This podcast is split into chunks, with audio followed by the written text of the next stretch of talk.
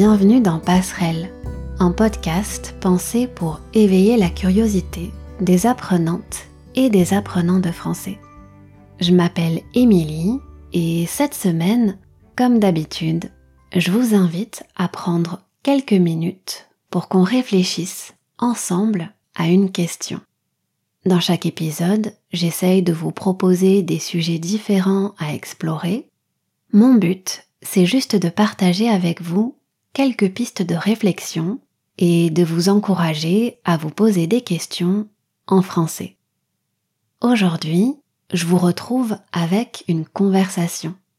Parfois, les algorithmes des réseaux sociaux visent juste. Ils nous font découvrir des univers fantastiques. Ils créent de jolies rencontres. La voix que vous allez entendre, c'est celle de Dechen. Plus quelque chose nous intéresse, euh, plus on est motivé. Et donc en fait, c'est pareil en matière d'apprentissage de, des langues. Les langues, c'est hyper vaste, on peut parler de ce qu'on veut. Et justement, bah, parler de ce qui nous intéresse, c'est comme ça pour moi euh, qu'on peut progresser. Avant de continuer, une information importante. La transcription de cette conversation est disponible gratuitement. Le lien pour y accéder se trouve dans la description de cet épisode. Un jour, alors que je scrollais sur Instagram, alors que je faisais défiler les publications sur mon portable, je suis tombée sur le compte de Dechen. Elle enseigne le français, elle parle de livres, et j'ai tout de suite aimé la manière dont elle mêle lecture et apprentissage du français. Mêler, ça veut dire mélanger. Elle publie des vidéos courtes dans lesquelles elle s'exprime lentement et clairement. Dans ces vidéos, elle nous parle de ses lectures et elle nous explique aussi des expressions utilisées en français. Si vous appréciez la lecture, et je sais que vous êtes nombreux et nombreuses à aimer parler de ce sujet, je vous encourage à découvrir son univers. Dans la description de cet épisode, vous trouverez aussi un lien vers son compte Instagram. Dechen a grandi en France, avec un père français et une mère tibétaine. Dans l'épisode de cette semaine, la question qu'on va se poser, c'est la suivante. Comment on se construit entre deux cultures, entre plusieurs cultures? Avec Dechen, on a parlé de reconversion professionnelle, puisque, avant d'enseigner le français, elle a étudié le droit. Elle nous raconte ensuite son rapport à sa double culture entre la France et le Tibet et comment il a évolué au fil du temps. Et pour finir, elle partage avec nous un de ses coups de cœur littéraires de l'été.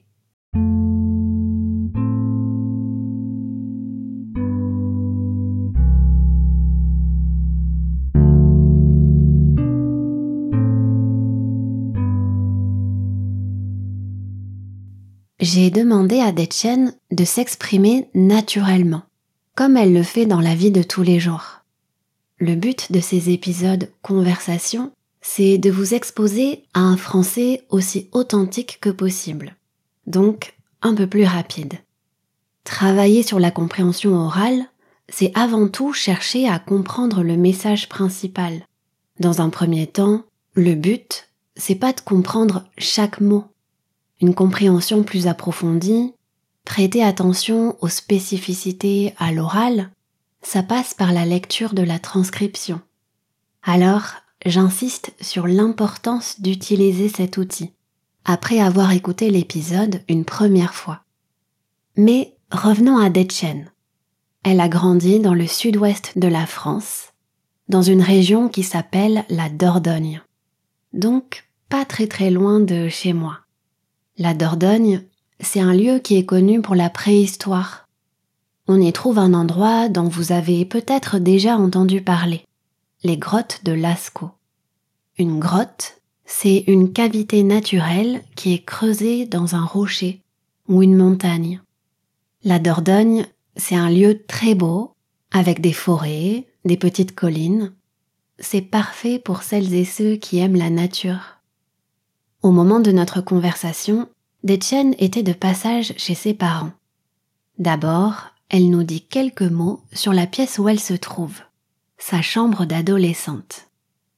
Donc là, en ce moment, je suis dans la dans ma chambre d'adolescente. Je suis je suis en visite euh, je suis en visite euh, en Dordogne là pour euh, pour quelques jours, non quelques semaines. Et donc bah, quand je rentre chez moi, chez mes parents, je dors dans ma chambre d'adolescente qui est restée presque intacte. Et et donc je retrouve un peu voilà mon quotidien de comment dire mon environnement d'adolescente. Donc par exemple j'ai un grand poster d'un tableau de Monet. Euh, donc, c'est euh, pas une peinture, hein, c'est un poster. Euh, donc, c'est les coquelicots. Et après, surtout, j'ai beaucoup de livres dans ma chambre. Donc, ça, c'est vraiment. c'est j'ai tous mes, tous mes livres, en fait, tous mes romans de, que je lisais depuis, enfin, depuis l'enfance, en fait, parce qu'on a gardé on a gardé presque tous mes livres, on en a donné un peu, mais donc j'ai ce que je lis depuis que j'ai je, lis depuis que j'ai 7 ans, donc j'ai ce que je lisais euh, à l'école primaire, puis après au collège, après au lycée. Comme Detchen, vous avez peut-être gardé les livres que vous lisiez à l'école primaire, au collège ou au lycée. Dans un podcast que j'écoute depuis la rentrée, un podcast qui s'appelle le Book Club et qui est diffusé sur France Culture, la journaliste commence chaque entretien avec la question suivante. Est-ce que vous vous souvenez d'avoir appris à lire? Je vous invite à répondre à cette question et à réfléchir aux lectures qui ont marqué votre enfance ou votre adolescence. On laisse le sujet de la lecture de côté, mais on y reviendra un peu plus tard. Quand elle était petite, le rêve de Dechen, c'était de devenir écrivaine quand on lui parlait d'autres métiers, elle voulait devenir prof, prof de français ou prof d'histoire. Mais à l'époque, son expérience d'élève au collège et au lycée ne lui donnait pas très envie de travailler dans l'éducation nationale. Pourtant, l'idée d'enseigner lui plaisait déjà beaucoup. Finalement, elle est allée vers autre chose. Dans l'extrait que vous allez écouter, Detchen nous raconte son parcours. Elle nous parle de ce qu'elle a aimé dans ses études de droit, des difficultés du métier d'avocat et de ce qui l'a poussée à changer de voie. Quand j'étais petite, euh, je me souviens que mon frère, mon petit frère qui a 7 ans de moins que moi, euh, est allé à l'école plus tard. Et donc quand il était petit, euh, vraiment quand il avait 3-4 3-4 ans ou 4-5 ans, je sais plus, il me raconte qu'il, encore aujourd'hui se souvient que je voulais absolument lui apprendre l'alphabet, comment lire. Et donc c'est euh, voilà, c'est quelque chose, je pense que voilà, l'enseignement, euh, je pense que c'est quelque chose que j'avais depuis que j'étais petite, mais que j'ai, bon, je dirais pas refoulé, mais voilà, voilà, je suis partie dans autre chose. Mais euh, mes parents m'ont toujours encouragé hein, vraiment à faire ce que je voulais. Eux-mêmes sont pas mal dans l'idée de faire vraiment euh, consacrer sa vie à ce qui nous plaît. Enfin, y a, tu parlais un peu de tout ce qui était métier passion et tout ça. Donc c'est voilà, un sujet. Enfin, mes parents m'ont toujours encouragé à faire ça. Euh, mais comme je savais pas exactement exactement ce que je voulais faire, que j'étais intéressée par l'histoire, la, la géopolitique, etc., je m'étais dit bah, je vais faire des études de droit. Et donc, euh, ça m'a beaucoup plu. Je trouvais qu'intellectuellement, c'était, génial. Enfin, c'était hyper stimulant. J'ai appris plein de choses parce que, en fait, en, fac de droit, on n'apprend pas que le droit. Enfin, en tout cas, moi, à mon époque, les premières années, c'est très, très euh, euh, pluridisciplinaire. Donc, on a de la socio, on a de, on a de l'histoire, on a, on a plein de choses. Donc, ça, ça m'avait vraiment beaucoup plu. Et même quand on, quand on allait vers vraiment plus vers du droit pur, euh, ça me plaisait bien en fait intellectuellement, mais je me voyais pas du tout faire une thèse ou continuer dans la recherche. Et du coup, je m'étais dit bah faut bien que je fasse quelque chose. Donc euh, j'ai passé l'examen euh, pour entrer à l'école, ce qu'on appelle l'école du barreau de Paris. Et, et du coup, bah voilà, je m'étais dit bah peut-être que je peux essayer d'être avocate. On va voir ce que ça va donner. J'avais eu des échos déjà un peu négatifs, donc je pense que j'avais déjà un a priori un peu négatif quand même. mais je m'étais dit bon allez, on faut essayer. Et en fait, euh, donc quand j'ai travaillé, euh, donc quand on fait ces stages, déjà on travaille dans pas mal de domaines différents, on fait aussi en entreprise. Et puis euh, moi, du coup, le, en fait, j'ai quand j'ai fait mon, dernier stage, j'étais en cabinet d'avocat et donc l'avocate qui était ma maître de stage m'avait proposé de continuer avec elle. Et, donc en fait, c'est ce que c'est ce que je dis en fait aussi à propos de mes études, c'est qu'intellectuellement c'est hyper stimulant. Euh, mais là, avec ce, travail-là, c'est quand même euh, très très exigeant, beaucoup de pression, euh, une pression qu'on se met soi-même hein, d'ailleurs, je pense. Et moi, enfin, il y a ce côté quand tu es en droit où il faut que tout soit parfait parce que sinon, bon, déjà, tu engages ta responsabilité, mais tu, tu mets aussi ton client en, difficulté. Enfin, il y a voilà, en tout cas, je me mettais beaucoup de pression pour un truc où au final, je, voilà, je me, je me sentais aussi pas non plus euh, 100% alignée dans vraiment mes valeurs qui étaient, bah voilà, enfin, je pense que j'ai toujours été dans la, plus dans la transmission, l'échange et pas vraiment dans le conflit. Bon, évidemment, enfin, c'est, bah, c'est le métier de l'avocat, hein, c'est que surtout comme je faisais de la procédure, tu es beaucoup dans le conflit. C'est le métier, hein, il y a rien de grave à ça, mais c'est vrai que ça correspondait pas vraiment à un peu mon- je pense, mon métier idéal au final. Et donc, du coup, euh, quand, j'ai commencé à penser à la reconversion et que j'ai parlé aussi avec, euh, avec des copines qui s'étaient reconverties, euh, en fait, j'ai commencé voilà, à explorer d'autres pistes. Et donc, j'avais une très bonne copine qui était devenue prof de français et qui m'en parlait. Donc, voilà, c'est quelque chose qui a commencé un peu à grandir dans, voilà, qui a commencé à mûrir. Et en fait, j'avais aussi moi-même euh, je m'étais engagée plusieurs fois dans des associations euh, d'alphabétisation et de FLE. Euh, j'ai beaucoup fait d'échanges linguistiques parce que bah, quand j'apprenais le, tibétain, quand j'apprenais le chinois. donc voilà, c'est quelque chose qui, m'a toujours plu et donc du coup je m'étais dit bah en fait c'est peut-être ça, faut, faut tester quoi. Et c'est comme ça que bah du coup que voilà, je suis devenue prof de français. En écoutant Chen, je reconnais des éléments de mon propre parcours. Toutes les deux, on s'est reconvertis. Se reconvertir, ça veut dire changer de carrière. Avant de devenir prof, j'étais médiatrice culturelle. À notre époque, il y a plein de diplômes à distance. Toutes les deux, on s'est formés à distance, en parallèle du boulot. Avec Dechen, on a ensuite discuté de l'environnement dans lequel elle s'est construite. Elle a grandi en France, avec un père français et une mère tibétaine. Elle revient maintenant sur comment elle a vécu ça, de grandir entre deux cultures, en évoquant notamment son expérience sur le plan linguistique. Déjà, je pense que Je pense que ça dépend beaucoup du contexte et bon, des parents que tu as, des langues en fait qui te sont enseignées. Euh, donc moi, du coup, effectivement, mon père est français et ma mère est tibétaine. Et donc, euh, mes parents, euh, dès qu'on est né, bon, je suis l'aînée et euh, j'ai deux frères et sœurs. Et donc, dès qu'on, dès que je suis née, en fait, ont pris la décision de nous parler dans leur langue respective. C'est-à-dire que mon père nous parlait toujours en français et ma mère toujours en tibétain. Alors, évidemment, notre langue commune dans la famille, c'était quand même le français, puisque ma mère parle français. Euh, donc, quand il y a des, conversations de famille euh, à table, etc., c'est quand même le français qui est, dominant. Euh, mais voilà, il y avait cette volonté vraiment depuis le début d'avoir de donner cette éducation vraiment bilingue.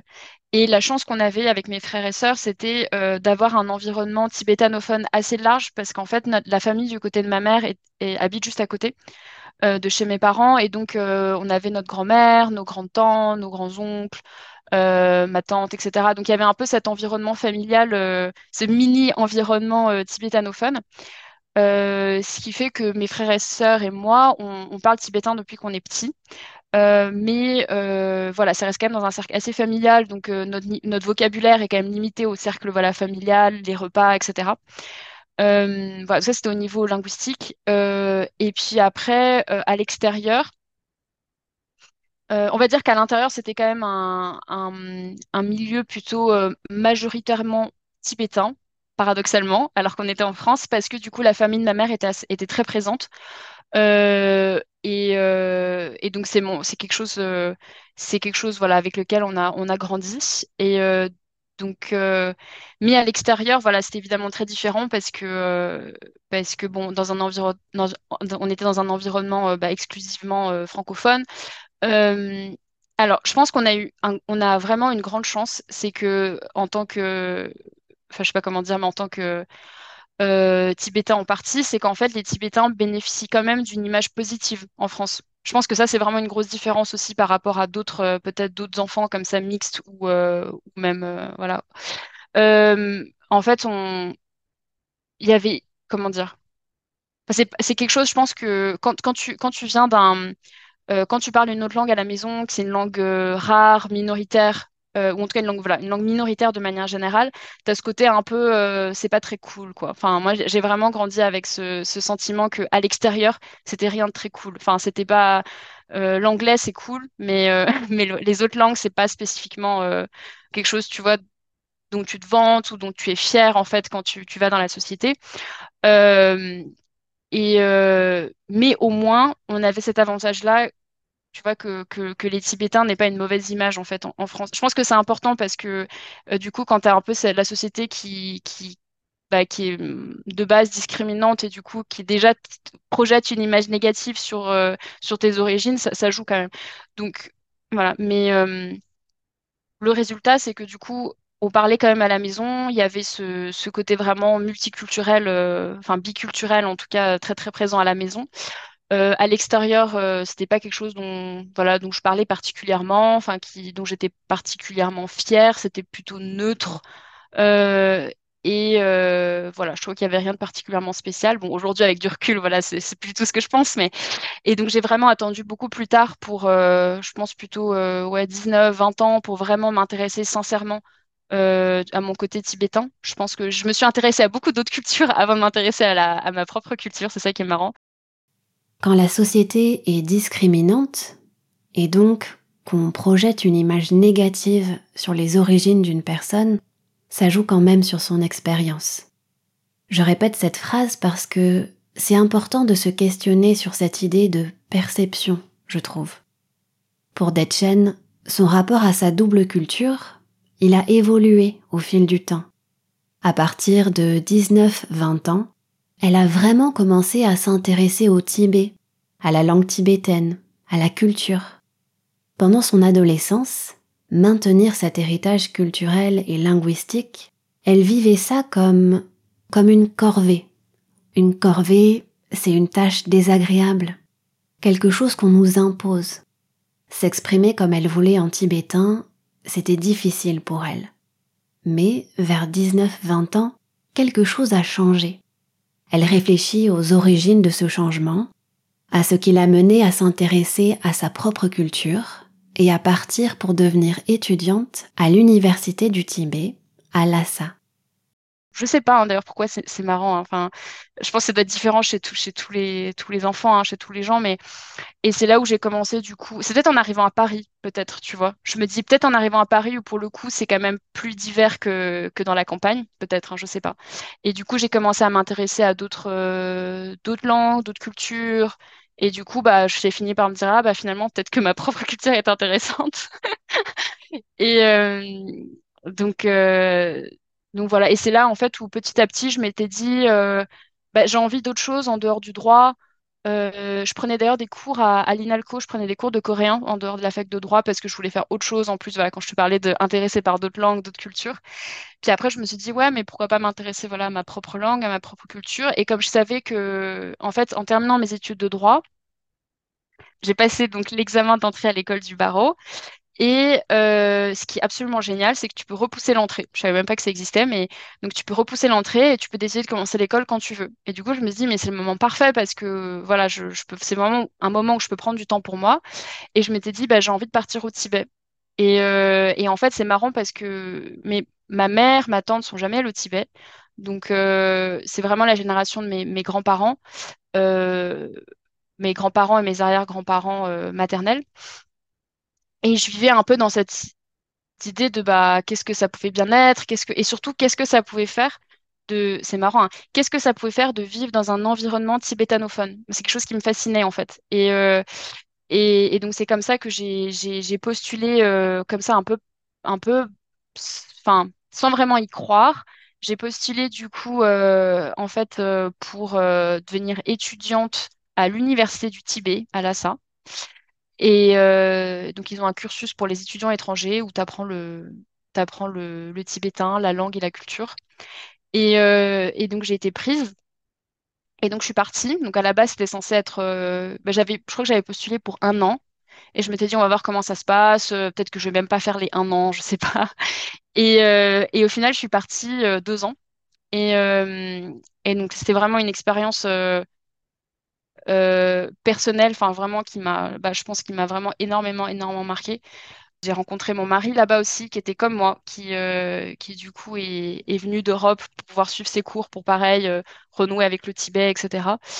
Et, Et donc, ouais, je pense que c'est une expérience qui m'a vraiment, vraiment marquée. J'étais à la fois, alors quand on parle vraiment du point de vue identitaire, culturel, c'était marrant parce que les gens me voyaient vraiment comme une étrangère. euh, physiquement, en fait physiquement hein, déjà parce que pour eux j'ai vraiment une tête de d'occidentale et euh, quand je parle aussi j'ai j'ai un accent parce que je parle pas le je parle pas exactement le même dialecte. J'ai passé beaucoup de temps à l'étranger donc notre tibétain a changé aussi. Et donc, je me sentais quand même assez étrangère quoi, euh, au Tibet. Euh, alors qu'en fait, en France, physiquement, en fait, euh, les gens remarquent pas forcément hein, que. Donc ça, c'est peut-être une chance aussi. Hein, je je sais pas, mais enfin, je pense que c'est une chance, c'est que je si je si je ne dis pas euh, de quelle origine je suis, les gens ne voient pas forcément. Ça dépend des gens, hein, mais il y a des gens qui voient que j'ai des origines asiatiques, d'autres qui voient pas. Ce qu'elle raconte sur le fait d'être perçue comme un étranger, c'est une expérience commune pour beaucoup d'enfants nés d'un couple mixte. On parle de couple mixte quand les deux personnes ont des origines différentes. Pour rester sur ce sujet, Dechen nous parle du choix de ses parents de lui donner un prénom français. Un prénom qu'elle n'utilise pas au quotidien, puisqu'elle utilise son prénom tibétain. Son séjour au Tibet lui a permis de beaucoup progresser dans cette langue et lui a ouvert l'esprit sur toute une culture qu'elle ne connaissait pas. Et euh, d'ailleurs, enfin, petite euh, parenthèse, ce qui est intéressant, c'est que du coup, bon, mon prénom, là, c'est donc c'est. En fait, c'est mon deuxième prénom. Mon premier prénom, c'est Bénédicte. Et mes parents ont tenu absolument à nous donner des prénoms euh, français. euh, et que ce prénom soit vraiment le premier sur l'état civil pour que les gens aient vraiment l'impression qu'on soit français, enfin français, qu'on ne soit vraiment pas mixte, quoi. Enfin, qu'ils voient pas qu'on- et euh, parce qu'ils avaient peur en fait de qu'on soit discriminé, etc. Donc ils voulaient dès le début qu'on ait un prénom français, Euh, mais en fait au final on l'a, on s'en est jamais vraiment servi. Enfin moi je me suis toujours fait appeler Dechen et et d'ailleurs c'est quelque chose. Quand j'ai commencé à être prof en ligne, je me suis demandé, je me suis dit est-ce que je devrais m'appeler Bénédicte ou est-ce que je devrais m'appeler Dechen? Et, euh, et j'ai pas mal réfléchi. Au final, j'ai choisi Dechen parce que c'est vraiment qui, enfin, c'est vraiment, enfin, c'est vraiment le prénom que j'utilise tout le temps. Donc, euh, et donc, je suis contente de l'avoir fait et de pas être. euh, et tu vois, j'ai même revendiqué le fait d'être, d'être mixte, etc. Mais c'était quelque chose qui n'était pas forcément évident.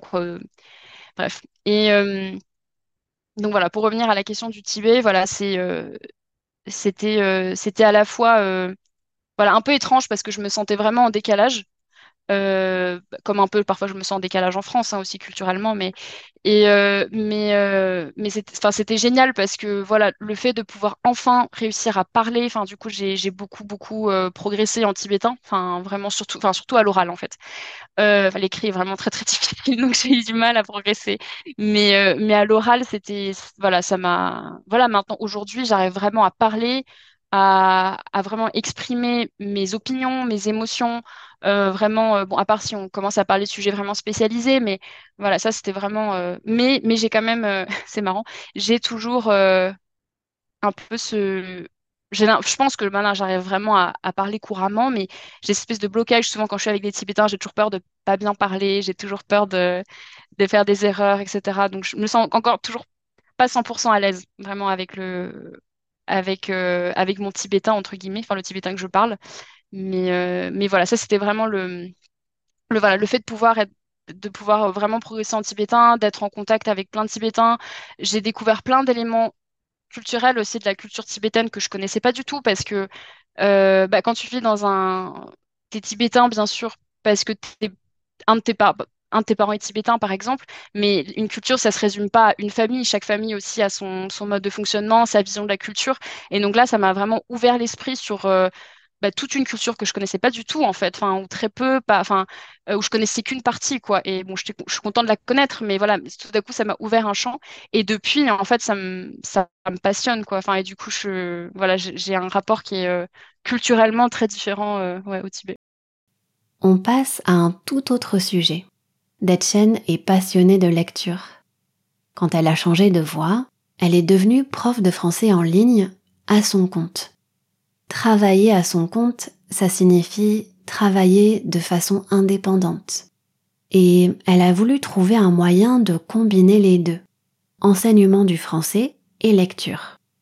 C'est pour ça qu'elle a ouvert un compte Instagram sur lequel elle parle en français assez lentement, de ces lectures. L'idée, c'était de proposer des ressources accessibles autour de ce sujet aux personnes qui apprennent le français. D'ailleurs, dans ma newsletter de septembre, j'ai partagé quelques extraits supplémentaires de mon échange avec Dechen, où elle parle, entre autres, de son approche de la lecture comme sujet de conversation pour progresser en français. Je lui ai donc demandé de partager un de ses coups de cœur littéraires avec nous. Elle nous raconte l'histoire de la prophétie des sœurs serpents, un roman de l'autrice martiniquaise Isis Labocaberia. Donc mon dernier coup de cœur, euh, en tout cas un, gros coup de cœur de cet été, s'appelle euh, La prophétie des sœurs serpents. Donc c'est un roman euh, francophone. Ça a été écrit par, par une martiniquaise Ouais, et euh, j'avais euh, donc pareil, la magie de Bookstagram et de Booktube, c'était c'était voilà pas mal euh, sur les réseaux sociaux. Donc parfois on a des bonnes et des mauvaises surprises, hein, mais mais là j'avais j'avais un bon feeling pour utiliser un, voilà un anglais. J'avais vraiment l'impression que ça pourrait être pas mal et et donc en fait c'est c'est l'autrice est très jeune, hein, je crois qu'elle a enfin elle est très jeune, elle a une trentaine d'années et je crois que c'est son premier roman. Et donc en fait elle elle est je me souviens plus, je crois qu'elle est historienne ou, sociologue de formation, donc elle est pas mal dans les sciences sociales. Et donc elle a écrit ce, bouquin, c'est de la fiction, et c'est adressé, c'est important, c'est un roman jeunesse, c'est quand même adressé aux, adolescents ou aux jeunes adultes. Et donc c'est euh, l'histoire d'une euh, d'une jeune fille de 16 ans qui vit à Paris et qui est d'origine martiniquaise et qui tous les ans, l'été, va chez sa grand-mère en Martinique. À chaque fois, elle s'ennuie à mourir parce que ça l'intéresse pas. Voilà, encore ces questions de euh, parce que ça l'intéresse pas et euh, qu'elle trouve qu'il n'y a rien de spécial que et, euh, et donc là cette fois encore un, et donc là, elle, part, euh, elle part en Martinique pour un été.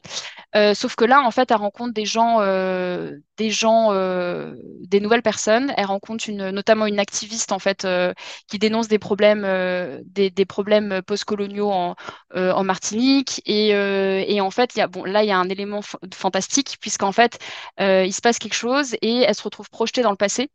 au XVIIe siècle. Euh, au moment de l'esclavage, au moment de, la traite. Et donc, euh, et elle, là, elle rencontre euh, trois autres jeunes femmes qui, en fait, des femmes différentes. Il y a une, une jeune femme de Bretagne, blanche, donc qui se retrouve là-bas à travailler pour, pour, pour une famille, une famille esclavagiste. Tu as une, une esclave euh, tu as, euh, une locale parce qu'en fait, euh, ce qu'on sait très peu, c'est qu'en fait, il y avait des populations qui vivaient avant, euh, bah, comme dans plein d'endroits du monde, qui vivaient là avant, qui ont été victimes d'un gros génocide. Et, et, donc, et donc, en fait, ce qui est génial dans ce roman, c'est que bon, l'intrigue est super. Il y a un côté très bon, jeune adulte, bien sûr.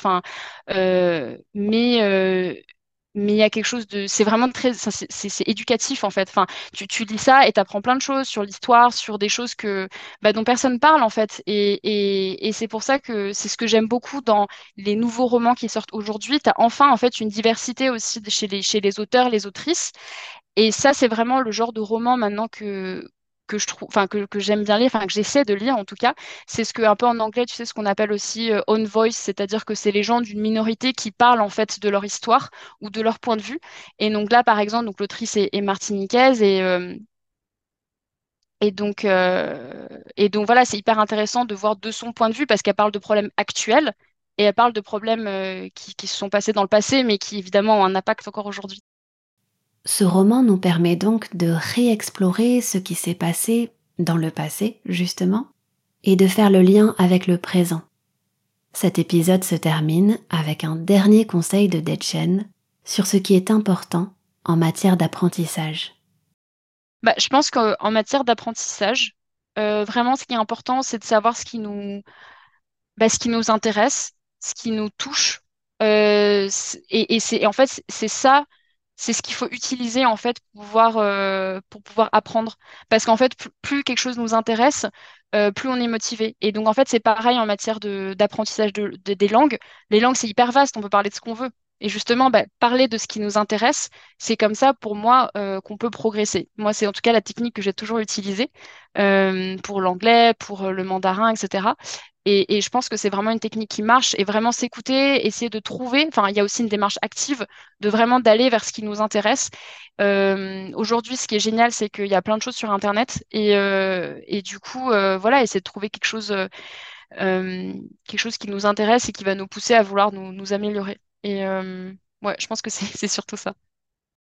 Non, c'est ça complètement. C'est comment tu vas développer, tisser ce lien avec des personnes aussi avec qui tu vas pouvoir avoir des, des échanges. Donc c'est exactement ouais, c'est une bonne une bonne conclusion.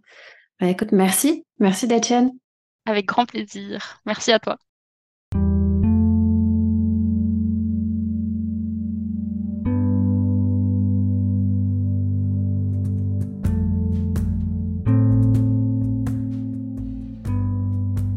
Voilà, c'est tout pour cette semaine. Merci encore à Dechen pour sa confiance. Comme toujours, je vous encourage à rejoindre la communauté du podcast sur Patreon. C'est un espace d'échange où je partage des ressources et les transcriptions des épisodes. Pour soutenir le podcast, vous pouvez en parler autour de vous et mettre une note sur Apple Podcast et Spotify. Et puis, si vous avez écouté l'épisode jusqu'à la fin, n'hésitez pas à m'écrire pour partager vos réflexions avec moi. En attendant, je vous remercie d'avoir pris le temps de nous écouter, d'Etienne et moi, et je vous donne rendez-vous bientôt pour le prochain épisode. À très vite!